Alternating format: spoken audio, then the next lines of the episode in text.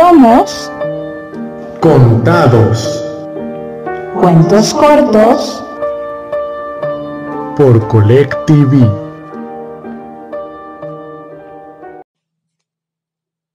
Hola a todos. Les contamos que hoy es el último episodio de la primera temporada de Contados. Con este cuento nos despedimos Angie y Fred. Gracias. Cuento El Destino. Autor Franz Kafka.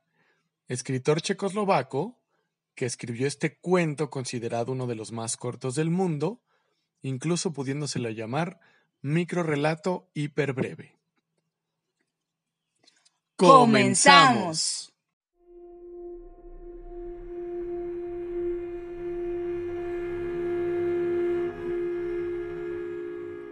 Una jaula salió En busca de un pájaro.